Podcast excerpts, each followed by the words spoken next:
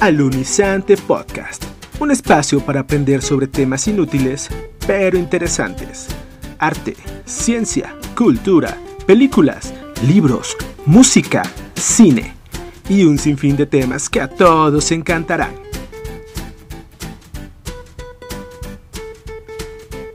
Alunizante Podcast. Comenzamos.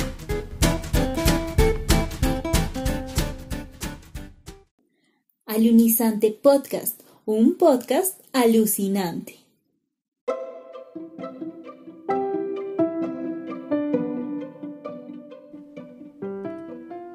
¿Qué tal amigos? Bienvenidos una vez más a Alunizante Podcast. Yo soy Lenny Herrera y te voy a acompañar a lo largo de los próximos 25 minutos a descubrir un par de cosas que, si eres igual de curioso que yo, estoy seguro que te van a fascinar. Empezaremos por hablar de un descubrimiento que dará una nueva esperanza a personas con enfermedades mentales. Después tendremos la introducción de una nueva sección que te sorprenderá.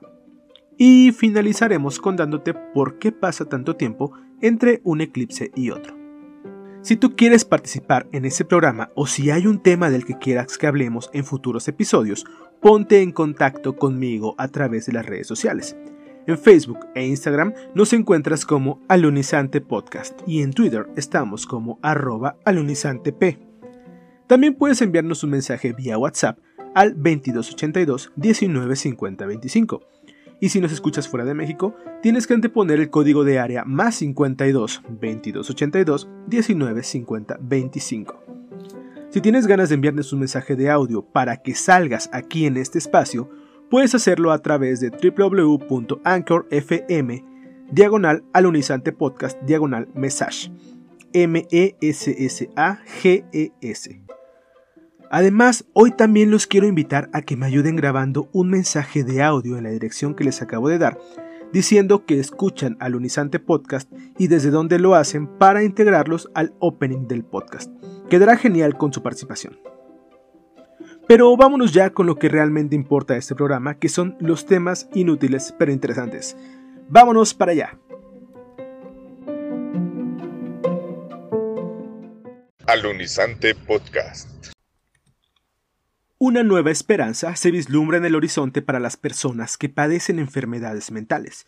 Y es que los neurocientíficos Lindsay Cameron y David Olsen de la Universidad de California extrajeron la sustancia psicodélica ibogaína, que es una sustancia que se utiliza para tratar problemas relacionados con la depresión, la ansiedad y las adicciones, pero con efectos secundarios agresivos entre los que se incluyen alucinaciones o toxicidad cardíaca y que incluso en altas dosis puede provocar convulsiones, arritmias y hasta paros cardiorrespiratorios. La intención era extraerla y sintetizarla para obtener un fármaco con los mismos beneficios que la ibogaína, pero sin tantas consecuencias adversas. Cameron y Olson utilizaron una técnica de diseño de fármacos llamado síntesis orientada a funciones para identificar qué parte de la molécula de ibogaína induce cambios estructurales en las células cerebrales generando el efecto deseado. Cuando lo consiguieron, llamaron a su molécula sintética Tabernantaloc o TBG. Para comprobar su eficacia, trataron con TBG a un grupo de ratones adictos al alcohol y a ratas adictas a la heroína. Como resultado, obtuvieron que con una sola dosis los ratones dejaron de beber y las ratas que estaban entrenadas para autoadministrarse heroína redujeron su tendencia a buscar la droga, incluso cuando se le presentaban señales que les recardaban su adicción. Posteriormente, se realizaron pruebas con peces cebra que mostraron que la TBG tiene un nivel mínimo de toxicidad muy por debajo de la ibogaína original. Y entre los datos obtenidos también se registró que los roedores que consumieron TBG no presentaron movimientos erráticos con la cabeza, que es la señal que ellos tienen de que los roedores están alucinando. También se obtuvieron resultados como antidepresivos y relajante, ya que se administró una dosis a ratones estresados y con depresión y los síntomas desaparecieron. En palabras de los propios investigadores, la TBG no solo promueve de manera potente el crecimiento neuronal, sino que también produce respuestas de comportamiento similares a los de los antidepresivos. Y es que los antidepresivos actuales, los que consumen las personas que padecen esa enfermedad, funcionan bien, cumplen con su función, pero no todos funcionan de la misma manera en todos los pacientes. Además de que sus reacciones adversas y la incapacidad que se tiene para descubrir cuál de ellas se presentará en cada individuo implican momentos muy difíciles y dolorosos para los consumidores.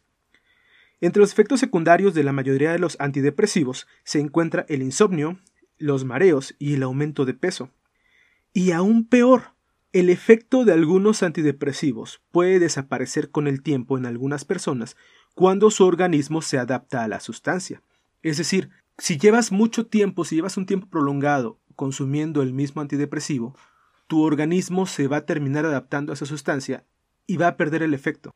No ocurre con todos, pero sí hay una buena cantidad de antidepresivos que tienen esta, esta característica.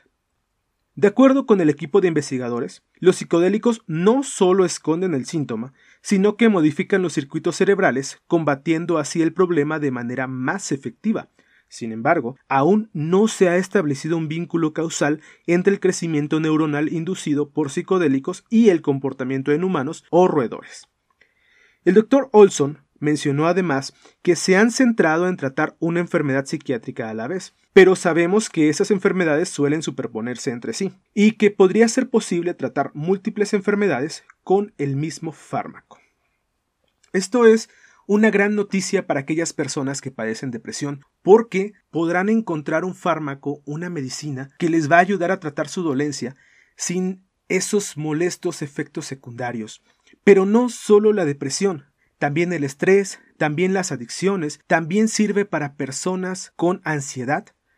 Y todas esas personas que padecen enfermedades mentales podrán ver mejorar significativamente el tratamiento de su enfermedad con la introducción de estos fármacos que aún están en fase de investigación, ojo, pero que esperemos que pronto puedan dar suficientes argumentos para que se puedan comercializar para estas personas. Para recomendarte películas que traten precisamente sobre depresión, vamos a hablar de Helen, una película de 2009 dirigida por la canadiense Sandra Nettlebeck. Nos muestra la historia de una profesora brillante, interpretada por Ashley Judd, que sufre una profunda depresión sin un motivo externo aparente. Helen es una de las películas que abordan la depresión que mejor capta la esencia de la enfermedad y su impacto en la vida de quienes la sufren. Esta película no la vas a encontrar libre en ninguna plataforma de video, de streaming, sin embargo, puedes rentarla en Claro Video por solamente 29 pesos mexicanos, aproximadamente 1.5 dólares, y es una película que te recomiendo que veas sí o sí. Y la canción que vamos a agregar a la playlist de Alunizante Podcast, a la Alunizante Playlist, es una canción de 2020, salió hace realmente poco tiempo. Se llama René y la canta Residente, sí, el que fue vocalista de Calle 13. Es una canción donde nos habla de su infancia, donde nos habla de momentos muy tristes para él y cómo poco a poco pudo ir avanzando. Una canción que si la escuchas te va a dejar con la piel de gallina. Vámonos con lo que sigue, vamos a introducir un nuevo, una nueva sección a este podcast. Te voy a contar una historia, te voy a contar un relato escrito por mí, es de mi autoría. Y espero que te guste. Más adelante seguimos con otras secciones de este podcast, de este espacio, mientras vámonos con esto que se llama Hora de Comer. Alunizante Podcast. Ramiro cerró la puerta de golpe. Jadeaba y sudaba por cada poro de su piel. ¿Qué era eso que había visto allá afuera? Las cosas habían ocurrido tan rápido que no sabía bien a bien qué es lo que había pasado. Lo único que sabía era que sus padres y su hermana ahora estaban muertos. Recapitulemos, pensó Ramiro y comenzó a recordar. Salimos de casa como cualquier otro día. Papá conducía, mamá se maquillaba en el asiento del pasajero y mi hermana Marisa y yo tonteábamos en el asiento de atrás del auto. Apenas habíamos salido del porche cuando de pronto algo se atascó en la llanta del coche. Papá aceleró a fondo, pero no nos movíamos. Solo escuchábamos el patinar de la llanta. Bajaré a investigar, dijo papá mientras bajaba del auto. Bajó, revisó la llanta, y fue ahí cuando pude ver su expresión. En mis 19 años jamás había visto el rostro de papá tan desencajado, sorprendido, asustado. Vi que intentó gritar, pero no logró. En parte porque la sorpresa no se lo permitió. Pero fue lo otro, lo otro, lo que se lo impidió definitivamente. Aquella... aquella cosa lo devoró sin más en un santiamén. Aún no estoy seguro si devorar es la palabra correcta. No sé si eso era una boca o solo era una masa deforme de algo que simplemente absorbió a papá. Ni mi madre ni mi hermana alcanzaron a ver lo que ocurrió, pues voltearon cuando mi padre ya había desaparecido. En cambio, sí vieron aquella cosa, y su solo presencia provocó gritos histéricos de ambas. Por más que intentaba mantener la calma, tanto ruido, tanta confusión y sobre todo lo que acababa de presentar hicieron que yo también gritara despavorido. No sé cuánto tiempo gritamos. De repente, un sonido hizo que volviera en mí. Era la puerta del coche. Marisa había salido corriendo del auto y la había dejado abierta. No alcanzó a llegar ni siquiera a la calle. Una segunda cosa brotó del césped y repitió el mismo acto que vi con mi padre. Y digo brotó porque aparentemente salió de la tierra, como si de una planta mutante se tratase. Pero no. Las plantas son verdes. Y este ser, si es que se trata de un ser, es de un color entre café, negro, verdoso y de una textura aceitosa, viscosa. En realidad no sé cómo describirlo. No sé cuántos segundos pasaron desde que mi hermana bajó del auto. En esos momentos me es muy difícil recordarlo. Yo solo alcancé a reaccionar cuando vi una tercera cosa a punto de entrar al auto. Como pude, jalé la puerta con todas mis fuerzas, apenas a tiempo para evitar que entrara.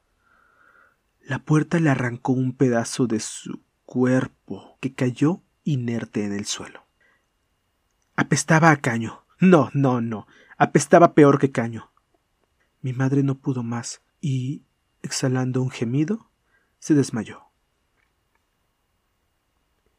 Yo no sabía qué hacer. No podía salir porque seguramente apenas poner un pie afuera, una de esas cosas me atraparía y me devoraría. Tenía que pensar y tenía que hacerlo rápido. Aquellos seres parecían no tener ojos, ni nariz, ni boca eran solo una especie de masa gelatinosa amorfa que se movía con mucha rapidez. ¿Pero qué es lo que los conducía a sus presas? ¿Cómo lograban encontrar aquello que iban a comer? Pasaron cinco horas. Eran ya las dos de la tarde y yo no me animaba a salir. En ese lapso observé cómo aquellas cosas y es que ya no quiero llamar las cosas, pero es que no sé de qué otra forma llamarlas. Devoraron a varios de mis vecinos y a los perros que tuvieron la mala fortuna de escapar de sus casas.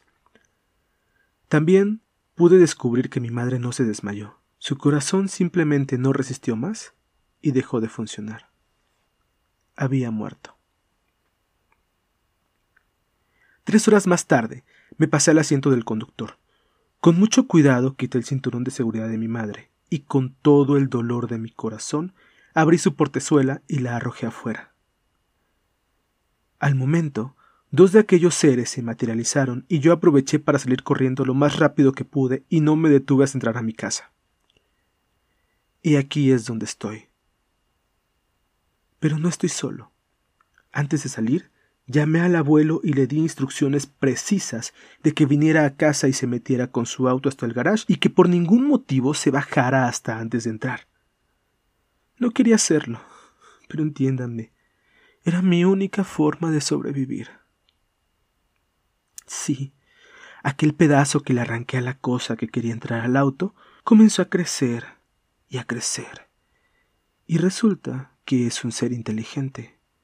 Me obligó a hacer lo que hice, y ahora tenga que alimentar hasta que crezca. Hasta que crezca. Y bueno, hasta que crezca y pueda devorarme a mí también.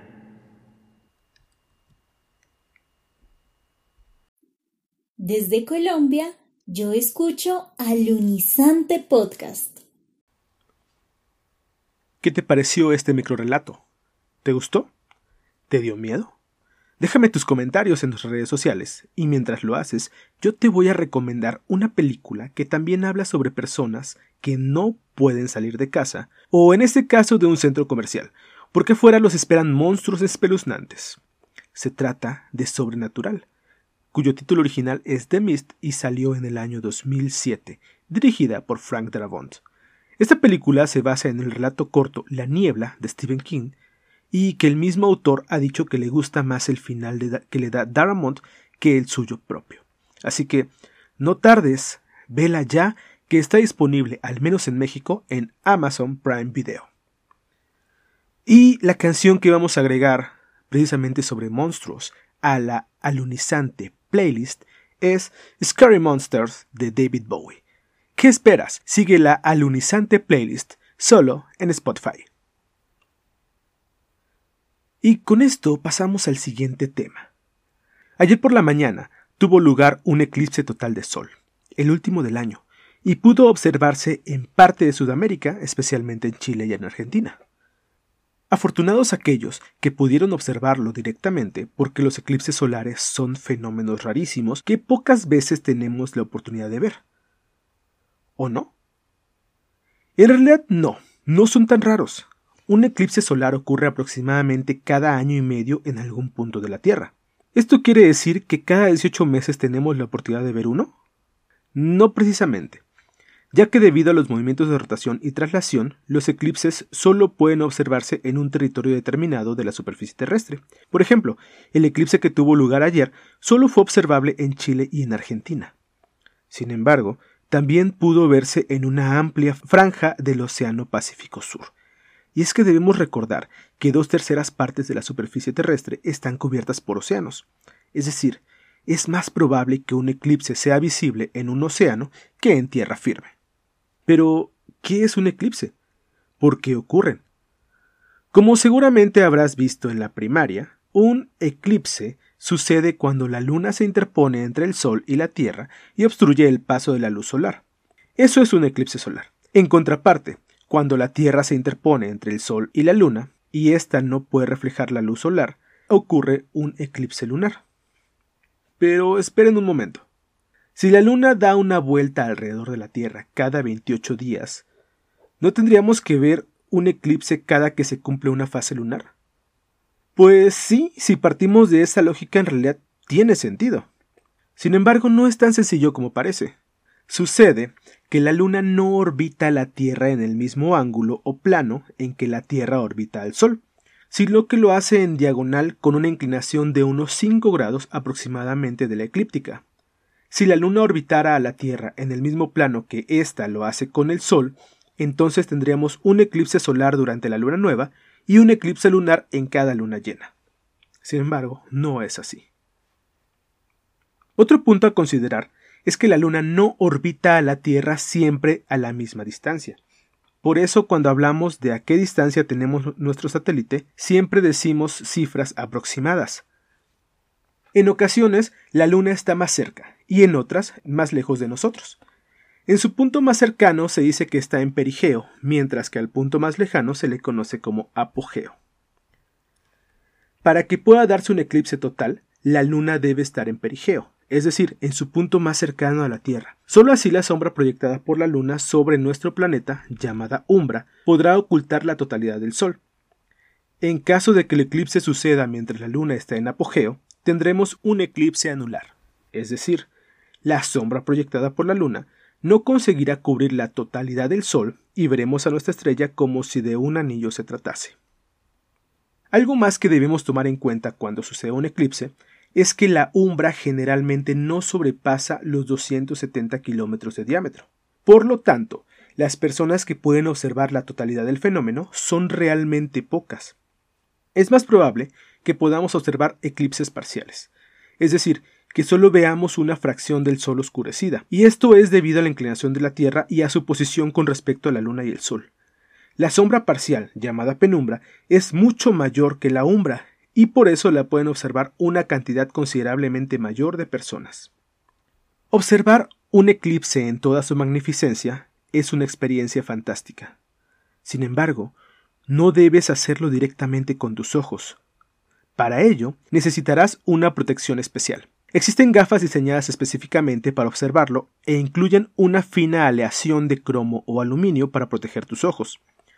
Si no puedes conseguir estas gafas especiales, entonces compra cristales de lente de soldador con filtro de 14 sombras, no menos que eso, porque es peligroso. Y jamás, jamás, jamás intentes ver un eclipse utilizando radiografías, discos, fílminas de películas, lentes de sol, aunque sean muchos juntos. No lo hagas, porque esos objetos no te brindan la protección necesaria para tus ojos y el brillo del sol dando directamente a ellos puede quemar tus córneas y dejarte ciego. Este riesgo también se extiende a la mayoría de dispositivos ópticos, es decir, tus cámaras también pueden quemarse si no utilizas un equipo especial. Sin embargo, hay un momento en el que sí puedes ver el eclipse de manera directa sin necesidad de protección, y es cuando éste alcanza su fase total y ninguna parte del sol está visible. Solo en ese momento es seguro verlo directamente. Pero ten cuidado, porque es una fase que no dura muchos minutos. Ahora les pregunto a ustedes, ¿alguna vez han visto un eclipse total de sol? ¿Y de luna? Deja tus comentarios en redes sociales. Coméntanos tus experiencias observando eclipses. Créeme que voy a estar muy contento de leerte.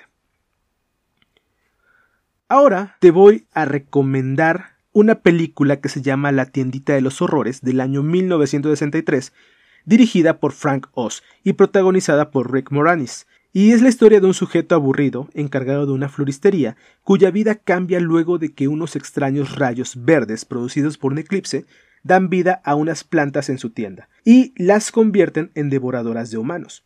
Esta película tampoco está disponible de manera libre en ninguna plataforma de streaming, pero se puede alquilar en Amazon Prime Video por solo 25 pesos, algo así como un dólar y 25 centavos aproximadamente. La canción que agregaremos a nuestra alunizante podcast es Black Hole Sun de Soundgarden, una muy buena canción que estoy seguro que disfrutarás junto con el resto de canciones que ya están en la playlist de Alunizante Podcast. ¿Qué esperas? Búscala en Spotify.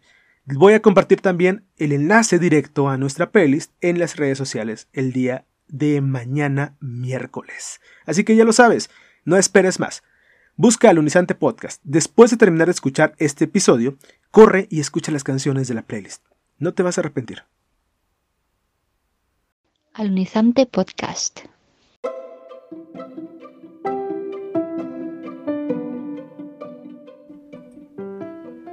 Todo lo que empieza termina, y este episodio ha llegado a su fin.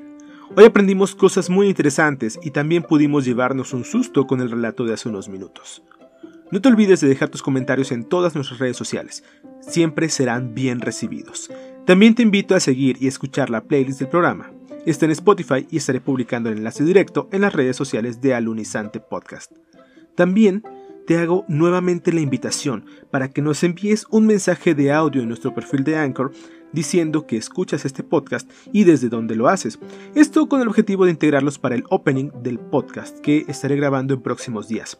El enlace para enviar los mensajes también lo voy a publicar en redes sociales.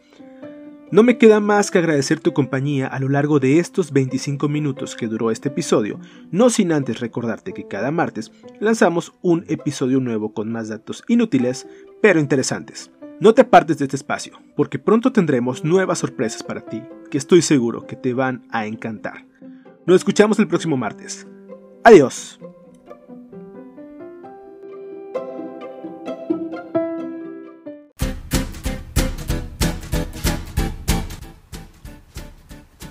Esto fue Alunizante Podcast, un espacio para aprender sobre temas inútiles pero interesantes.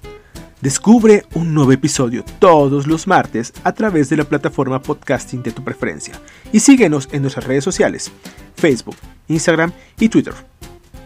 Encuéntranos como Alunizante Podcast.